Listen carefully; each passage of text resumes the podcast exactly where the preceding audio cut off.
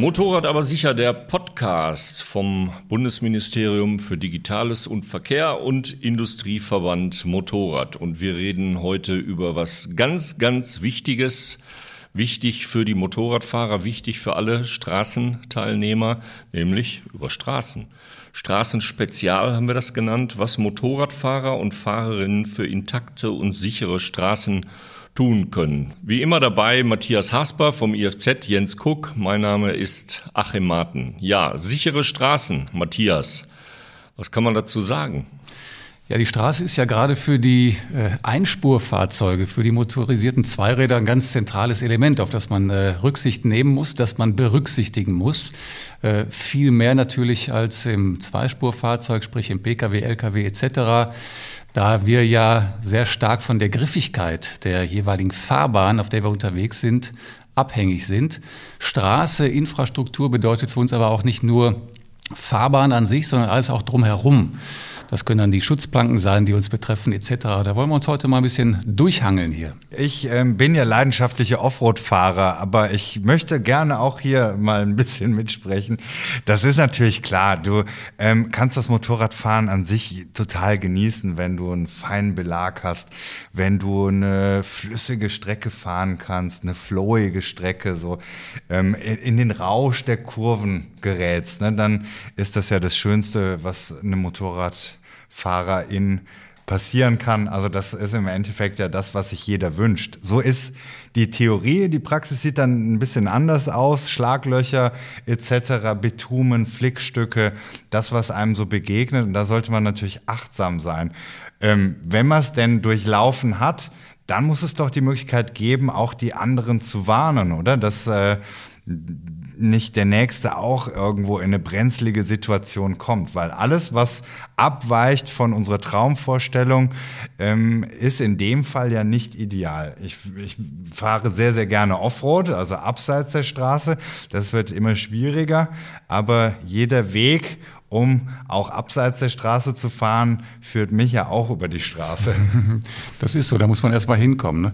Und da hast du schon ein sehr zentrales Thema angesprochen eigentlich, also vielleicht das zentralste sogar in diesem Podcast, neben der Tatsache, dass jeder natürlich auf die Fahrbahn, das Fahrbahnumfeld äh, Acht geben muss. Aber darüber hinaus kann man eben auch dafür Sorge tragen, dass sich nämlich genau der, der, äh, die Infrastrukturdefizite, die wir selbst erleben tagtäglich, dass wir hier dafür sorgen, dass die eben ja, beseitigt werden, dass es hier Instandsetzungsmaßnahmen gibt. Und da kann eben jeder Motorradfahrende selbst aktiv werden, um hier eben dazu beizutragen, dass da was gemacht wird. Da gibt es verschiedene Möglichkeiten. Wenn ich die hier alle mal aufzählen soll, so viele sind es nicht, sagen wir mal, es sind drei an der Zahl. Ganz banal, seit Jahrzehnten gibt es den Meldebogen vom IFZ. Das ist einfach ein Blatt Papier, das kann man sich auf unserer Webseite runterladen, ausdrucken. Und da kann man eben die Stellen im Straßenverkehr eintragen, melden, die einem aufgefallen sind unterwegs. Das kann das Schlagloch sein, das gerade vielleicht nach dem Winter der Frostaufbruch, der repariert werden muss, äh, an kritischen Stellen in der Kurve das kann fehlender Unterfahrschutz sein in einer sehr riskanten Kurve, wo es sinnvoll wäre, die Schutzplanke sicherer zu gestalten. Und all diese Dinge, die kann man melden. Man füllt diesen Bogen aus und sendet ihn an uns und wir leiten das Ganze dann weiter an die zentralen Straßenbaubehörden vor Ort, die halt hier ähm, verantwortlich sind. Das ist dann mehr so die Möglichkeit ähm, der ersten Stunde. Äh, Im Weiteren gibt es natürlich die Möglichkeit, das Ganze auch digital zu melden. Über die entsprechende IFZ-App Moto kann man sich nämlich genau hier diese Möglichkeit ähm, im Digital vornehmen. Hier kann man das Ganze sogar noch mit dem Foto garnieren, sodass man sofort sieht, worum es eigentlich geht und kann auch das wieder weiterleiten, damit die Gefahrenstelle eben beseitigt wird. Ne?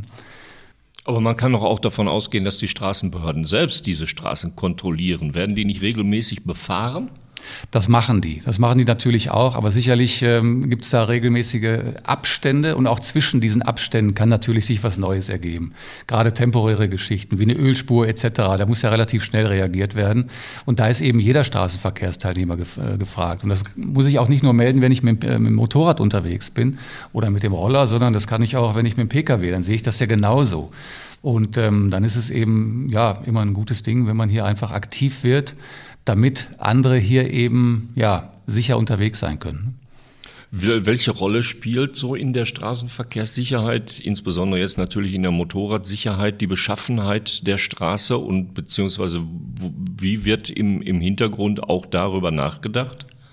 Da wird sehr viel drüber nachgedacht an den zentralen Stellen. Also wir haben ja ganz grob, wenn man das einfach mal splitten möchte, den, den, das, äh, den Bereich der, der Zweirad, der motorisierten Zweiradsicherheit, der Motorradsicherheit.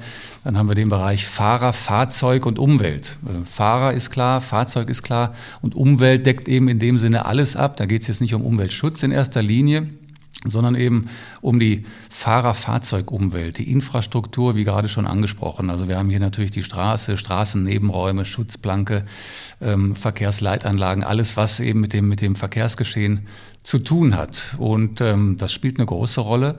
Ähm, es gibt entsprechende Gremien, die sich natürlich damit ausschließlich äh, beschäftigen. Ähm, so ist und war auch das IFZ äh, Mitglied in einem entsprechenden Ausschuss von der FGSV der äh, Gruppe für Motorradsicherheit, die äh, federführend äh, aktiv ist, um Straßenbehörden natürlich auch zu sensibilisieren mit Blick auf das Thema ähm, Motorradfahrer und Straßenbau.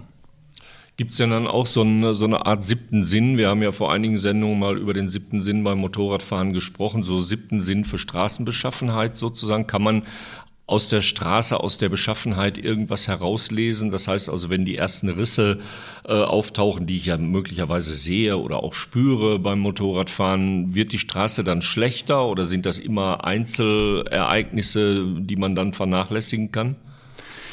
Ist schwer pauschal zu sagen. Also sicherlich gibt es Anzeichen, die darauf hindeuten, dass es eventuell mit schlechten Fahrbahnverhältnissen so weitergehen könnte. Fahrbahnbelag, der kann natürlich auch mal ad hoc wechseln von einer Belagstruktur zur nächsten. In der Regel zieht sich das erstmal über eine Straße so ein bisschen fort. Aber da gibt es jetzt kein äh, Patentrezept, dass man sagen kann, wenn man das sieht, dann folgt das. Also das wird nicht passieren. Man muss halt da eben, ja, wie bei, bei allen anderen Geschehnissen im Straßenverkehr, auch die Augen offen haben, also die Straße lesen, heißt es ja so schön. Und das, äh, ja, das wird irgendwann auch ein Automatismus. Ähm, es gibt oft kleinere Anzeichen, die man dann auch wahrnimmt. Klar, die, die ähm, banalsten äh, Geschehnisse, die man natürlich wahrnimmt, äh, sind Nässe etc., Rollsplit. Das kann man sehen im Vorfeld, äh, wenn sich irgendwo Sand bildet. Das kriegt man noch ganz gut mit. Aber so einige Oder Schlaglöcher. Auch so saisonale Geschichten wahrscheinlich. Äh, ich, ich sag mal jetzt, ich äh, Baucherglatteis, ne? nennt man es im Süden. So, wenn die, wenn die äh, Felder geerntet werden und dann so der ganze Schmier ja, auf der genau. Straße liegt oder dann äh, kommst du auf einmal durch eine Kurve gefahren und dann liegt halt alles da. Das sind auch so Sachen, die wahrscheinlich eine hohe Relevanz haben, weil sie ja nicht ständig akut sind von der Problematik, wie feuchte Stellen in Waldstücken oder so, ja. sondern wirklich dann auftreten, wenn Saison ist gerade, oder? Genau, die saisonalen Dinge, richtig. Wenn Erntezeit ist und man sieht schon mal hier und da vielleicht vereinzelt erstmal ein Strohhalm rumliegen oder, oder ein Gras irgendwo auf der Straße, dann kann das schon darauf hindeuten, dass vielleicht hinter der nächsten Kurve eine wesentlich äh, größere, stärkere Verschmutzung auf mich wartet. Äh, die dann natürlich auch zu schwierigeren Situationen führen kann. Also da schon mal auf jeden Fall Tempo runternehmen und achtsam bleiben. Ein großes äh, Ärgernis, insbesondere für Motorradfahrer, ist ja diese Flickschusterei, die teilweise vorgenommen wird. Also das eine ist es, äh, irgendwelche Straßenschäden, Schlaglöcher zu melden, aber wenn dann äh, eine Woche später überall nur neue Bitumenstreifen eingezogen worden sind, dann ist das eigentlich noch ein fast größeres Ärgernis. Denn ich finde Bitumen immer dann sehr gefährlich, wenn es noch so halb schattig ist, wenn es kalt ist oder wenn es auch feucht ist, dann dann ist ja Bitumen praktisch wie, wie Glatteis. Hat sich da an dieser Situation irgendwas verbessert? Wenig. Ähm, es ist halt so, dass natürlich die Flickschustereien ja auch ihren Hintergrund haben. Das Ganze dreht sich um Kosten in den meisten Fällen. Und man versucht hier Kosten zu sparen, indem man natürlich ähm, die Straßen ausbessert. Und da ist Bitumen halt, wer es jetzt an der Stelle noch nicht kennen sollte, ein sehr probates Mittel, das eingesetzt wird, äh, wenn es eben um die Kostengeschehnisse geht. Für die Motorrad- und Rollerfahrenden ist es natürlich eher ein sehr ungünstiges ähm, ja, Flickmittel. Äh, es ist einfach anzuwenden und wenn es eingebracht wurde, dann wird die obere Bitumenschicht, das ist also ein sehr rutschiger, erdölhaltiger ähm, Stoff, Und äh, die obere Schicht wird dann abgestreut mit Brechsand, mit einem äh, mit Rollsplit. Und dann hat man auch eine gewisse Griffigkeit. Dann ist das okay. Diese, diese Schicht, die fährt sich allerdings im Laufe der Zeit ab. Die wird quasi glatt poliert, sodass eine sehr glatte, ja, nahezu spiegelglatte Oberfläche dann äh, zurückbleibt. Und das ist eben ja das sogenannte Glatteis im Sommer für die Motorradfahrer. Das heißt, wenn jetzt noch Nässe dazukommt, dann wird das spiegelglatt. Äh, da sind die Reibwerte wirklich sehr gering und da muss man sehr vorsichtig unterwegs sein. Gerade wenn die Farbe nass ist, sehe ich das auch nicht unbedingt im Vorfeld, weil ich ja eine dunkle schwarze Fläche des Öfteren äh, eher wahrnehme als die einzelnen Bitumenstellen. Wenn Bitumen dazu noch großflächig verbaut wird, dann habe ich ein, ein, sehr großes Problem. Ist das ein kleiner Streifen, das kann das ähm, Rad da rollt man noch, drüber noch. Rollt ne? man drüber, mhm. das kann das Rad abfangen sage ich jetzt mal ganz salopp, aber großflächige Streifen können da natürlich zum Sturz äh, führen, haben auch schon des Öfteren zum Sturz geführt. Das ist ja auch noch ein Punkt. Ähm, wie gesagt, in dieser vorhin erwähnten Arbeitsgruppe geht es halt darum, ein, ein ähm, Werk, ein äh, Leitfaden zu erstellen, der eben natürlich für die entsprechenden äh, Verantwortlichen in den Straßenbaubehörden gedacht ist. Und hier gibt es unter anderem geht es um das Thema Bitumen, das hier natürlich dem ganzen Aufmerksamkeit geschenkt werden sollte, aber auch um zahlreiche andere ähm, Geschichten natürlich. Das sind Verbesserungen überhaupt im, im, im Infrastrukturbereich, was, was äh, die, die Kurvenführung, vielleicht Sichtverhalten angeht, dass äh, Bebauungen, äh, Bepflanzungen weggenommen werden, dass man überhaupt bessere ähm, Einsicht in die Kurven äh, erhält. Dann geht es in Richtung Schutzplanke, wie eben auch schon angesprochen, die scharfkantigen Schutzplankenpfosten, die ja in der Vergangenheit äh, auch schon sehr oft äh, zum Verhängnis von Motorradfahrenden wurden. Ähm, und das schon seit sehr langer Zeit. Also in den Gründungsjahren des IFZ, quasi in den 80er Jahren, war das schon ein sehr zentrales Thema. Ähm, es ging dann immer weiter mit, mit abgerundeteren Pfostenformen, den Sigma-Pfosten. Da ging es über Pfostenummantelungen, Styropor-Ummantelungen, hat bestimmt ja auch der eine oder andere schon gesehen, ja. die hier zum Einsatz kommen, um, um eben die Verletzungsschwere bei einem möglichen Anprall zu, zu ähm, mindern. Ähm, das Maß der Dinge sind natürlich jetzt die sogenannten, ähm, ist das sogenannte Unterfahrschutz, der sogenannte Unterfahrschutz, also quasi ein zweites Blech, das unterhalb der eigentlichen Schutzplanke montiert wird, das eben den Aufprall ja auch nicht insgesamt oder den Sturz verhindert, das kann es nicht, aber es kann den rutschenden Motorradfahrenden quasi am Pfosten entlang leiten und damit eben auch zu weniger Verletzungsschwere führen als der Anprall gegen den Pfosten. Also hier wird schon einiges katalogisiert und äh, auch einiges unternommen natürlich. Trotzdem ist es immer wieder wichtig, die Verantwortlichen in den entsprechenden Positionen auch darauf hinzuweisen. Das ist dann Ländersache, oder? Wie, wie das ähm, veranstaltet wird, dass das äh, solche Systeme, dass solche Systeme angebracht werden. Gibt es da eine, eine, Regelung, dass man sagt, ähm, in NRW ist man was sicherer unterwegs als im Süden? Oder ist das so Zielsetzung, dass man sowas bundesweit vielleicht sogar angleicht? Das ist äh, länderspezifische Sache sicherlich. Ähm, dieser Katalog, der zusammengestellt wurde, ist natürlich erstmal für, für jeden, also einheitlich gedacht, mit entsprechenden Empfehlungen auch von oberster Stelle. Aber ähm, es gibt Bundesländer, die hier aktiver sind. Das ist so. Natürlich, die mehr Motorradfrequenz aufweisen können, die stärker mit dem motorisierten Zweirad äh, zu tun haben. Da gibt es schon federführende Bundesländer. Ne? Du hast NRW genannt, die sind natürlich hier auch sehr engagiert. Und, äh, aber andere Bundesländer, Baden-Württemberg beispielsweise, stehen dem nicht nach. Also da äh, ist schon jedes Bundesland doch bemüht, hier die äh, Sicherheit für die motorisierten Zweiradfahrer groß zu schreiben. Wie kommt das, dass das insgesamt so schleppend verläuft? Ich, wir haben fünf, sechs Millionen Motorradfahrer in Deutschland und äh, ich sage jetzt mal flapsig, vom Sigma-Pfosten äh, bis zum Unterfahrschutz sind 40 Jahre vergangen und der Unterfahrschutz ist ja keineswegs flächendeckend äh, und schon gar nicht bundesländerübergreifend eingebaut worden. Wieso kann das nicht zu einem Standard werden? Gut, wie schon angesprochen, gibt es verschiedene Ursachen. Sicherlich ist es so, dass der Gesamtverkehr, auch aus der Historie beruht, sich immer mehr auf die Zweispurfahrzeuge konzentriert. Das ist leider so, dass oftmals das motorisierte Zweirad hier hinten ansteht. Ähm, dafür sind wir da. Es gibt unter anderem die Bundesarbeitsgemeinschaft Motorrad, die BACMO, die sich genau für diese Belange auch einsetzt. Und ähm, ja, das ist also leider muss man es immer wieder darauf auch runterbrechen. Es ist äh, eine Kostenfrage auch letzten Endes. Können wir Motorradfahrer denn überhaupt realistisch irgendwas daran tun?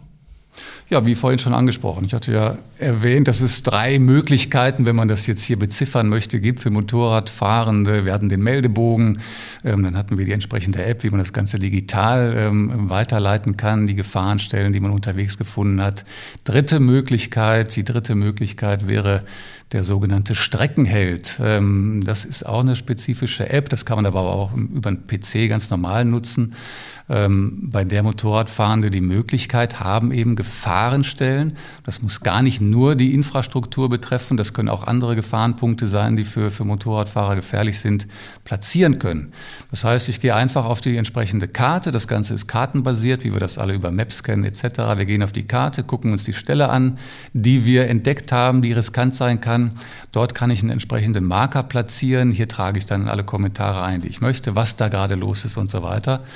Und hier warne ich andere Motorradfahrer eben vor dieser speziellen Stelle, vor dieser Situation, die sich nämlich genau hier schlau machen können, die einfach in die Karte reinschauen können. Was gibt es hier auf meiner Hausstrecke beispielsweise? Was gibt es im Umfeld? Morgen wollen wir mal in die Richtung fahren, dann gucken wir mal, mal da, was ist da los? Damit es nicht zu negativ wird, kann man hier aber auch positive Dinge äh, markieren. Also man kann hier auch äh, eine tolle Pommesbude an der Strecke markieren, ein toller Aussichtspunkt, wo kann man eine tolle Pause machen. Trainingsplätze, alles ist vertreten. Ich glaube, das ist eine gute, gute äh, Verknüpfung auf jeden Eben, Fall also von ist, beidem. Äh, ja. Genau, dass wir so ein bisschen alles bedienen können. Aber in erster Linie ist es natürlich konzipiert ähm, und damit ja hier auch ins Thema passend, um äh, die Sicherheit eben zu fördern, von Motorradfahrer zu Motorradfahrer. Hm. Was ist denn eigentlich die ideale Straße oder der ideale Straßenbelag? Wenn, wenn ich jetzt mal wieder zu der Rennfahrerei komme, Jens, äh, wie unterscheiden sich äh, die Asphaltbedingungen auf einer idealen Rennstrecke von der normalen Straße? Guter Asphalt durchaus. Gibt es da Unterschiede, fühlbare Unterschiede? Natürlich gibt es Strecken, die ein höheres Gripniveau haben, wo, wo der Belag besonders griffig ist. Und wenn du das jetzt wieder auf die Straße überträgst, gibt es ja da auch ähm, durchaus attraktive ähm, Belagstellen, wo man sagt, das hat einen tollen Grip. Immer aber mit der Gefahr, dass halt irgendwo eine Verschmutzung drauf ist. Und das ist halt der große Unterschied zur Rennstrecke. Also jeder, der halt sicher schnell fahren möchte, da führt ja gar kein Weg dran vorbei, das auf der Rennstrecke zu tun. Aber das, was man so auf der Straße findet, äh, da könnte auch der Schein trügen. Ne? Das ist auch eine Ölspur, muss nicht immer gleich als Ölspur mhm. ersichtlich sein. Das merkst du dann letztendlich, wenn du drüber fährst. Ne? Mhm. Und ich glaube, man ist immer ganz gut beraten, wenn man immer davon ausgeht, von diesen 100% beste Beschaffenheit, dass man so ein paar Prozentpunkte abzieht, um für sich auf einem sicheren Level fahren zu können. Hm. Verlorener ja Sand oder Split, also von LKWs verloren, das ist so mein persönliches Trauma auf, auf gerade auf schnellen, hervorragenden Straßen. Man hat sich so gerade an wunderbare Kurven und schönsten Asphalt gewöhnt und plötzlich äh, überrascht einen dann äh, so eine richtig, so ein richtig schöner Split-Teppich, auf dem man ja wirklich, auf dem es praktisch kein Halten gibt. Also man kann sich eigentlich nur froh sein, wenn, wenn man, wenn man in der Kurve ein bisschen nach außen kann, wenn man keinen Gegenverkehr hat, äh, weil Bremsen oder Lenken fast, äh, fast unmöglich ist. Das sind also Dinge, gegen die man sich eigentlich nicht wehren kann, wo es keine wirkliche Sicherheit gibt. Das bedeutet immer aufmerksam sein, Straße lesen. Das ist so. Es wird diese Situation, wie du so geschildert hast, natürlich geben, dass man eben noch so sehr die Straße liest, vorausschauend unterwegs ist. Trotzdem wird man hinter der nächsten äh, Kurve überrascht. Ähm, auch mit angepasstem Tempo logischerweise. Man wird überrascht, äh, wenn der Rollsplit plötzlich auftaucht ähm, ja, wie geht man jetzt vor an der Stelle? Ne? Also klar natürlich Tempo rausnehmen, keine ruckartigen Bremsmanöver einleiten und äh, bestenfalls nicht äh, panisch werden und nicht ruckartig werden vor allem, sondern versuchen eben locker ähm, ja, über die Gefahrenstelle, sagen wir mal, wegzurollen. Ne? das ABS richtig austesten und äh, dabei aber feststellen, dass das ABS eben auch seine Grenzen hat, weil auf Split gibt's nicht viel zu bremsen. Das heißt, der Bremsweg wird auch mit ABS enorm lang. Und äh, da kann dann eben, das kann in einer Kurve ja, wie wir wissen, sehr, sehr hinderlich sein oder nervenaufreibend und manchmal kann es sogar wehtun. Ach so, ich wollte eigentlich noch, noch mal zur Rennstrecke kommen. Lohnt sich das überhaupt? Äh, weil man, man spricht ja auch so von reifenmordenden Asphaltbelegen. Es gibt ja Belege, Asphalt, der, der so gut, äh, so, eine, so einen guten Reibwert oder was auch immer hat, dass, äh, dass er schon wirklich an die Reifensubstanz geht. Das ist ja durchaus so, ne? dass es ähm, Reibwerte gibt, die ähm, auf der einen Seite natürlich total performen, auf der anderen Seite dem Reifen an den Kragen gehen. Das ähm, ja, muss man für sich abwägen. Ich denke, wenn du dich ganz normal auf der Straße bewegst, ist es, sollte es immer so sein, dass du natürlich jederzeit äh, bremsanhaltebereit bist oder die, ähm, das Szenario so weit umreißt, dass du sagst, auch die tollste Bergstraße könnte auch hier mal mit runterfallendem äh, Geröll oder, oder Steinbruch äh, belegt sein. Ne? Dann nützt dir in dem Augenblick auch dieser tolle Feinmühbelag, äh, der total performen würde, dann nichts mehr. Ähm, ja, das muss man halt dann so für sich abwägen. Ne? Das, äh, ich ich handle es immer so, ich bin ja ganz, ganz viel unterwegs in ganz Europa und ähm, da bestechen natürlich viele schöne Straßen mit einem tollen Belag. Aber ähm, das fährt im Kopf mit. Ich glaube auch, dass jeder, der so ein bisschen Erfahrung mal gesammelt hat in, im Laufe seiner Motorradkarriere, sicher mal das ein oder andere Erlebnis hatte mit eben nicht perfektem oder vorhandenem Grip. Und das prägt sich ein. Das, das ähm, verankert sich so im, im Kopf, dass man dann mit gebührendem Respekt äh, an die Sache rangeht. Es gibt ja national oder international, glaube ich, auch Unterschiede.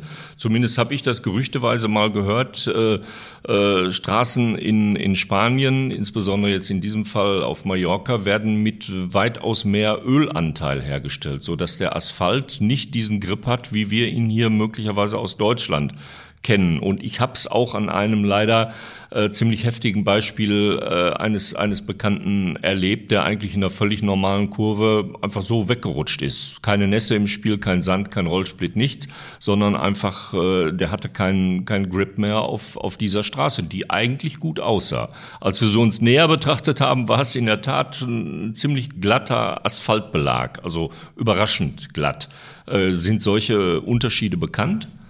Es gibt hier sicherlich länderspezifische Unterschiede, ähm, wobei äh, man dann eben, wie du gerade auch schon gesagt dazu sagen muss, dass man dem Asphalt es auch nicht immer ansehen kann. Also es ist oft ja, so ein sehr... Schein, ähm, der, der Schein trügt, ne? das ist halt so das Szenario drumherum, das sieht toll aus und genau. du hast so das Gefühl, das grippt. Aber das ist ja, glaube ich, das Feingefühl, was man selber bilden sollte, wo man selber sensibel werden sollte und sich im, an die eigene Nase packt und sagt, okay, das ist eigentlich allein mein Ding, wo ich mich darauf einstellen muss, was ich mit dem Propometer fühlen muss, ja, was passiert jetzt. Natürlich könnte man sowas ja auch weitergeben, dass man sagt, der und der Straßenabschnitt ist mit Vorsicht zu genießen, ja, ja, weil er wahrscheinlich ähm, besser aussieht, als er ist, kann da dann überhaupt was gemacht werden bei solchen Fällen? Wenn man solche Stellen sieht, auf jeden Fall weitergeben. Also über die drei Szenarien, die wir vorhin aufgezählt haben schon, inwiefern dann tatsächlich was gemacht wird. Auch hier ist natürlich, wenn es nicht eine akute Geschichte ist, sind natürlich Zeitversätze im Spiel. Das ist auch klar. Aber es ist zumindest ähm, als kleiner Toast, es ist zumindest aktenkundig gemacht. Und das ist schon mal wichtig. Wenn nämlich ähm, was passieren sollte in den nächsten Tagen, in der nächsten Zeit, dann hat man zumindest schon auf das Problem hingewiesen, was einem rein rechtlich dann vielleicht in die Karten spielen kann. Hilft natürlich erstmal nicht weiter, weil man möchte eigentlich generell ja die Unfallsituation vermeiden. Das möchten alle. Das möchten auch die Straßenbaubetreiber logischerweise. Keiner ist erpicht darauf, äh, Unfälle zu provozieren. Was mir gerade noch eingefallen ist zum Thema Weitergeben. Viele Motorradfahrer sind ja auch in der Gruppe unterwegs. Und ähm, dann haben wir den sogenannten Tourguide, derjenige, der vorausfährt oder auch generell in der Gruppe, der Vorausfahrende, wenn der irgendwas wahrnimmt, äh, sei das ein Schlagloch, da liegt ein Ast auf der Straße, Rollsplit etc., dann kann der, sofern möglich und er die Gelegenheit noch dafür hat, auch das per Zeichen an die Hinterherfahrenden weitergeben. Das ist auch schon ein sehr gutes Tool, was wir auch sehr oft schon in Gruppen oder während Gruppenfahrten erlebt haben, dass halt durch die Gruppe von vorne nach hinten ähm, das Risiko weitergereicht wird. Durchkommuniziert wird. Genau, genau, durchkommuniziert, ja. richtig. Straßenspezial, was Motorradfahrer und Fahrerinnen für intakte und sichere Straßen tun können, war der Titel und der Inhalt dieses Motorrad aber sicher Podcast. Wie immer mit Matthias Hasper vom IFZ, Jens Cook. Mein Name ist Achim Marten vom IVM und tschüss. Ja, tschüss, bis bald. Ähm, ja, es gibt bestimmt eine Playlist, wo man sich äh, orientieren kann. Wir hören uns und wir sehen uns sicher auf der Intermod. Ja, was passt jetzt besser als immer genügend Grip bei der nächsten Ausfahrt? Alles Gute bis dahin.